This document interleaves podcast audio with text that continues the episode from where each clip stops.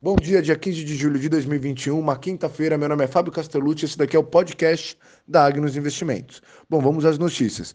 Hoje o futuro dos Estados Unidos estão mistos, o da Europa segue caindo mais um dia e o da Ásia está misto também. Aqui no Brasil a gente está em queda hoje com os futuros, porém ontem a gente teve alta no índice.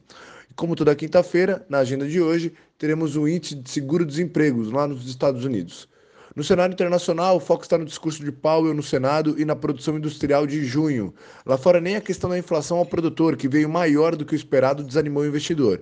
Powell, que é o presidente do Banco Central lá dos Estados Unidos, o Fed, reiterou que a inflação é transitória e que os juros só voltarão a subir se depender da recuperação no mercado de trabalho.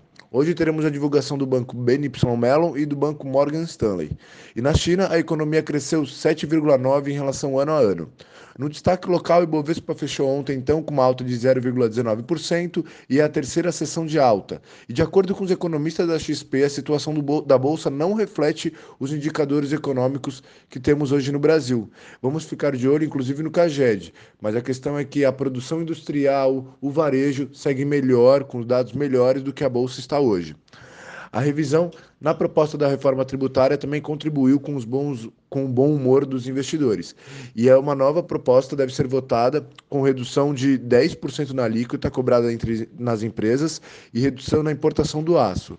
Outro ponto é a isenção dos dividendos de fundos imobiliários. Paulo Guedes também falou que a Bolsa Família pode atingir até 50 bilhões de reais com as arrecadações de dividendos de ações.